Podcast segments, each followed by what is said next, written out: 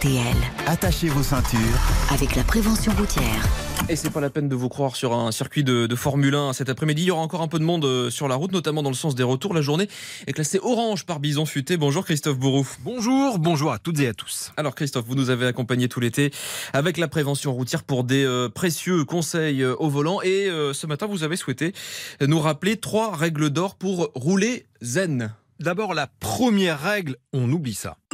Envoyer ou lire un SMS tout en conduisant multiplie en effet le risque d'accident par 23. Ensuite, deuxième règle, prenez bien vos distances de sécurité, en particulier aujourd'hui où il y a beaucoup de monde. Vous devez respecter au minimum deux secondes d'écart avec la voiture qui vous précède. Sur autoroute, cela correspond à deux bandes blanches situées sur le côté droit ou sinon, vous avez ce petit truc mémotechnique que nous donnait Anne Lavaux de la prévention routière. Il y a un petit moyen mémotechnique pour compter une seconde. Vous dites soit un éléphant, soit un crocodile. Et donc, vous comptez deux secondes.